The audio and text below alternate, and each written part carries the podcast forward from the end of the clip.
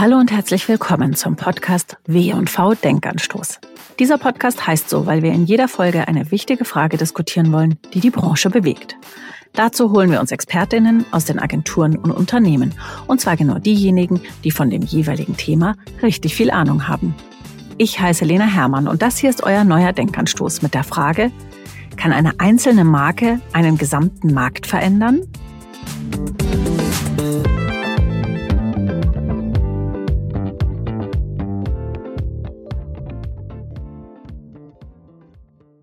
Mein heutiger Gast ist Michael Götz. Er ist eigentlich gelernter Texter und hat zunächst auf Agenturseite gearbeitet. Seit 2017 aber ist er Chief Marketing Officer bei der Pizzamarke Gustavo Gusto. Das ist eine Tiefkühlpizza, die angetreten ist, den Markt der Tiefkühlpizzen ordentlich aufzuwirbeln, aufzumischen und zu revolutionieren. Und genau daran arbeitet Michael Götz jeden Tag aufs Neue. Herzlich willkommen, schön, dass du da bist. Ja, hallo, schön hier zu sein. Wie ambitioniert war jetzt auch rückblickend das Ziel der Marke von Anfang an, ja wirklich den Tiefkühlpizzenmarkt zu disruptieren?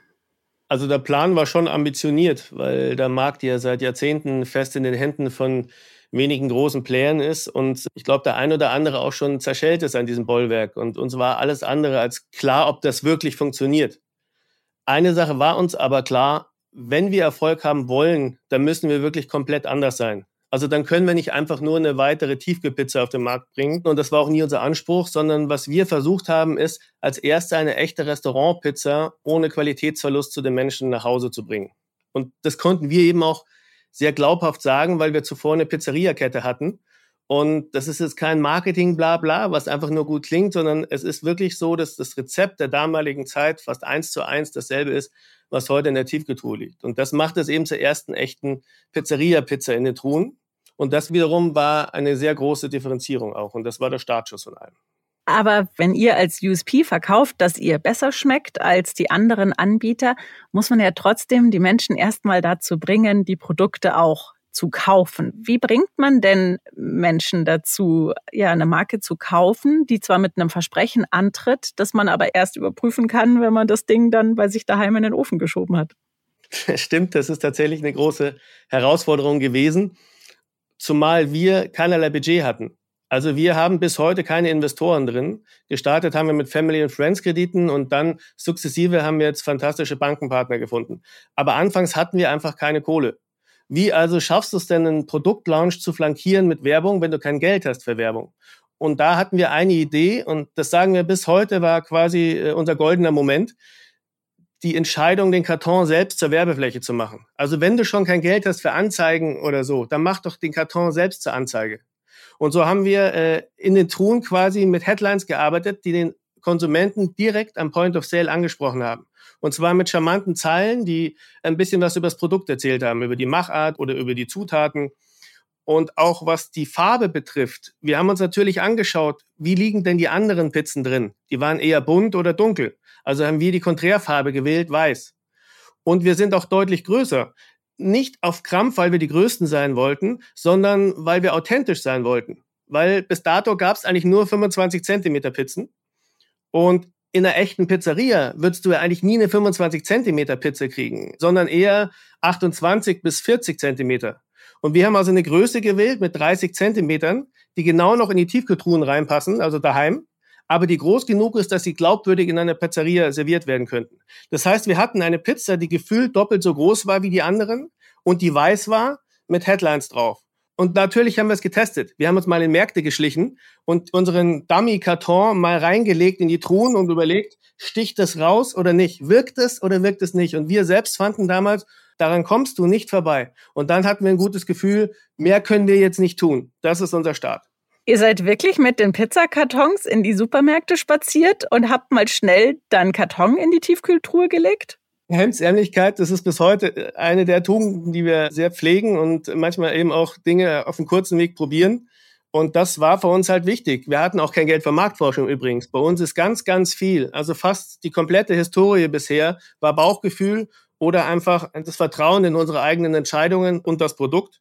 Wir fangen jetzt vermehrt an mit Marktforschung, weil die Aufgaben differenzierter sind und auch mit Internationalisierung und so weiter äh, Märkte sich da auftun, die man einfach auch vom Gefühl her nicht so kennt. Aber damals war alles ohne Marktforschung, also haben wir unsere eigene kleine Marktforschung gemacht und sind eben in den Supermarkt, haben es reingelegt, haben es angeschaut und haben auch mal andere Leute gefragt, was fällt dir auf? Und wir hatten dann das Gefühl, okay, das scheint zu wirken.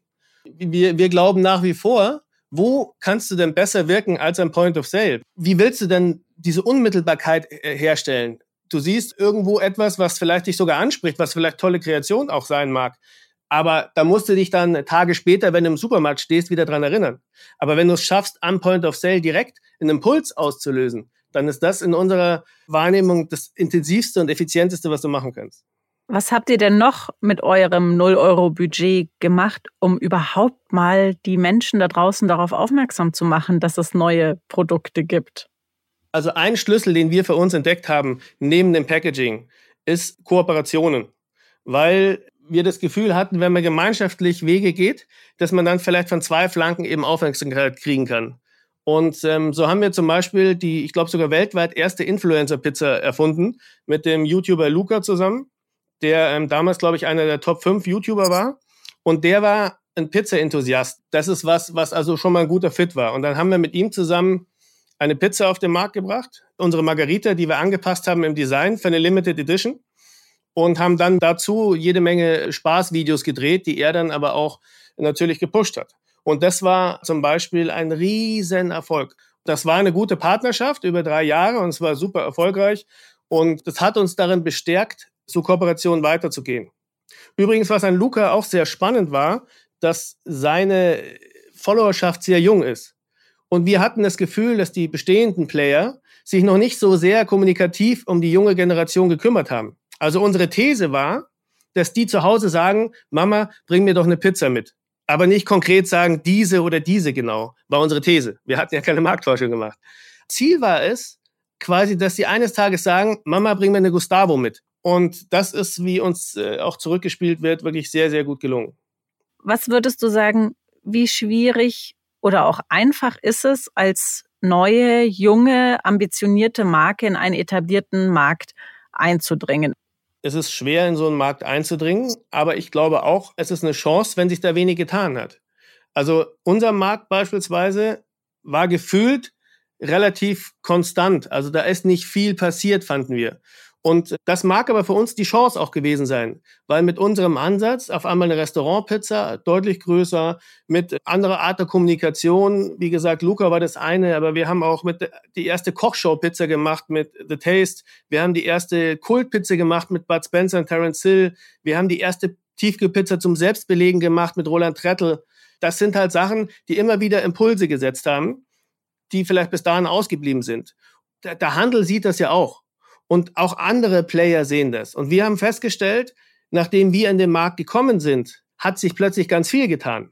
Also wir wurden auch kopiert. Wir wurden von den Großen kopiert, denn plötzlich gab es Premium-Pizzen.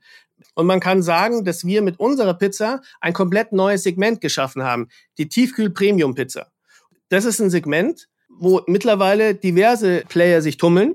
Und das ist auch das Segment, was am wachstumsstärksten ist. Also es gab Zeiten, da ist der Gesamtmarkt gewachsen aber die konventionellen Pizzen, die sind leicht nach unten gegangen. Der Grund, warum der Gesamtmarkt gewachsen ist, ist Premium. Und dieses Segment haben wir nicht nur erfunden, wir führen es auch klar an. Aber ich glaube, es ist trotzdem sehr schwer, weil du nur dann Erfolg haben kannst, wenn ein Produkt auch wirklich besser ist. Also egal, wie gut von mir aus eine Kommunikationsstrategie ist, wenn das Produkt dem nicht standhält, dann ist es eine sehr kurzfristige Geschichte. Ich glaube, heutzutage, wo du dich austauschen kannst äh, auf den sozialen Kanälen, wo du Bewertungen abgeben kannst, öffentlich für alle einsehbar, wo man sich äh, noch schneller austauscht. Ich glaube, wenn du dort ein Produkt hast, was scheiße schmeckt oder scheiße ist, dann hast du keine Chance langfristig. Da bin ich überzeugt von. Wenn du aber eins hast, was wirklich besser ist, dann bin ich davon überzeugt, hast du große Chance zu verfangen, weil du ja die Konsumenten ein Stück weit ernster nimmst. Ich glaube, ganz oft fühlen sich die Konsumenten ein bisschen verarscht, weil man einfach nur mit Ware überschüttet wird, die vielleicht den Unternehmen viel bringen, aber die nicht wirklich für die Konsumenten von Vorteil sind, weil Zusatzstoffe drin sind, weil sie nicht schmecken, weil sie gefühlt billig hergestellt sind, weil es im Gesamtpaket einfach nicht punktet. Und unser Ansatz war immer, dass wir die Qualität über alles stellen. Glaubst du, dass das ein Zeitphänomen ist, dass KonsumentInnen kritischer sind mit dem, was sie dann am Ende bekommen? Geben sich die KonsumentInnen heutzutage nicht mehr mit so viel zufrieden wie früher? Ich glaube schon, dass der Anspruch der Konsumenten wächst. Zum Beispiel Inflation. Das hat die Menschen ja noch viel preissensibler gemacht. Und doch waren wir der einzige Player, der wirklich gewachsen ist letztes Jahr um 18 Prozent.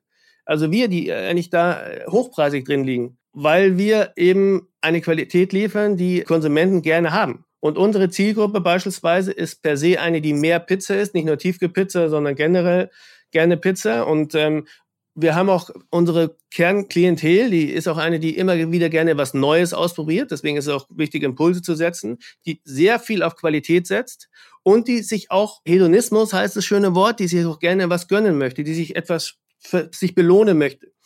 Und ich glaube schon, dass da äh, in großen Kreisen die Bereitschaft da ist, lieber mal ein bisschen mehr zu zahlen oder dafür echte Qualität zu haben, als immer nur, äh, sagen wir mal, die Mitte zu wählen. Dafür aber muss das Produkt diesem Anspruch gerecht werden und darf auch nie wanken.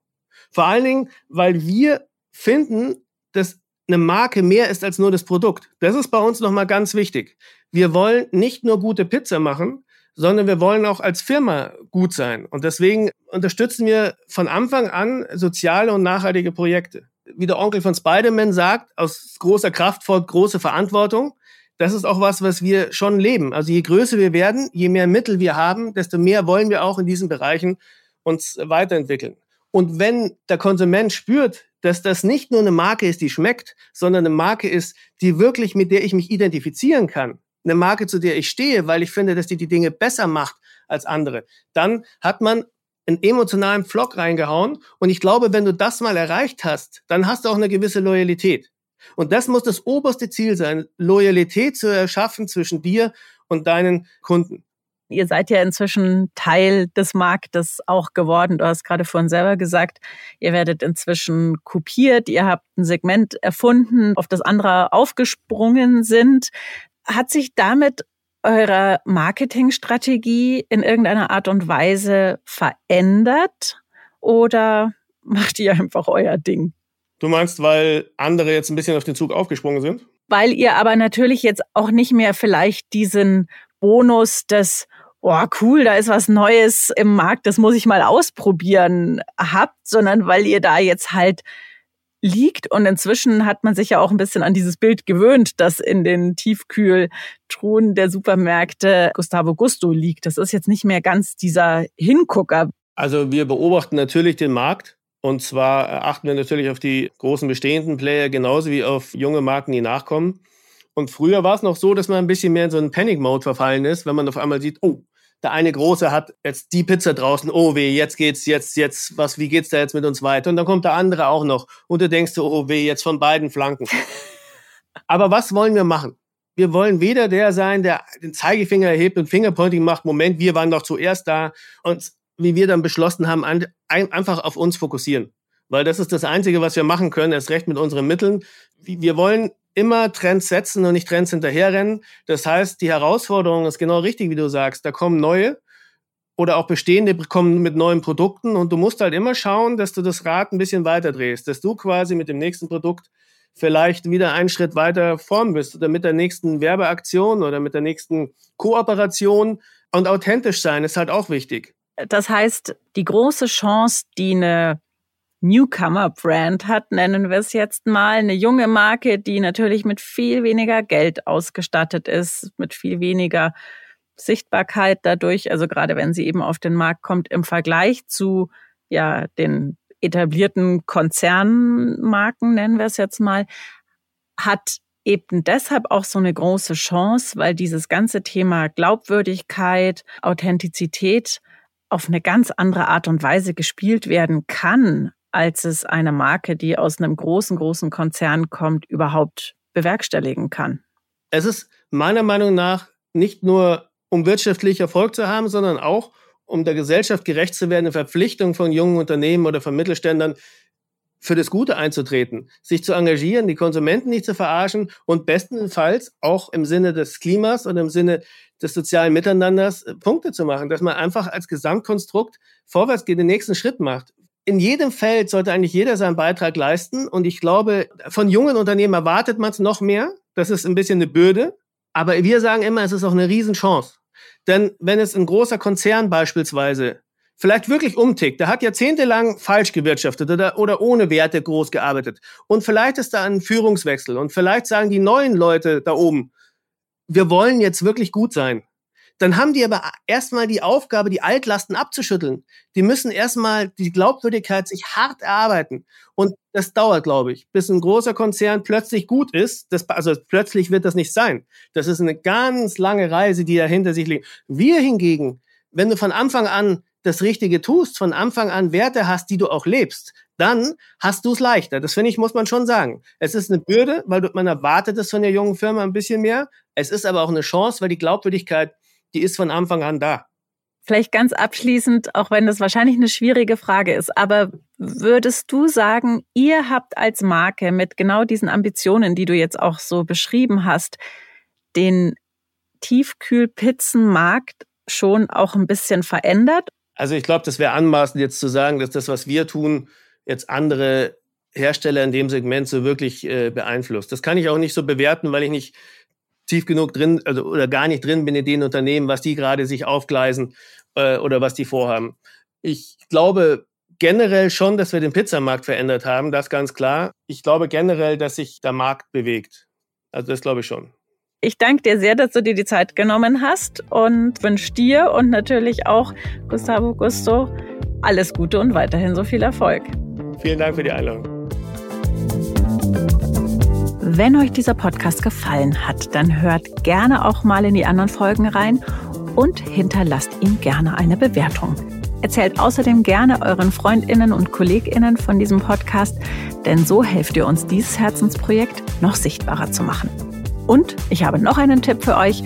Hört auch mal in unser anderes Podcast-Format, den B&V Trend Hunter rein. Immer am ersten Dienstag im Monat widmen wir uns dort sehr ausführlich einem Thema, das den Markt gerade interessiert. Ich würde mich freuen, wenn wir uns dort hören.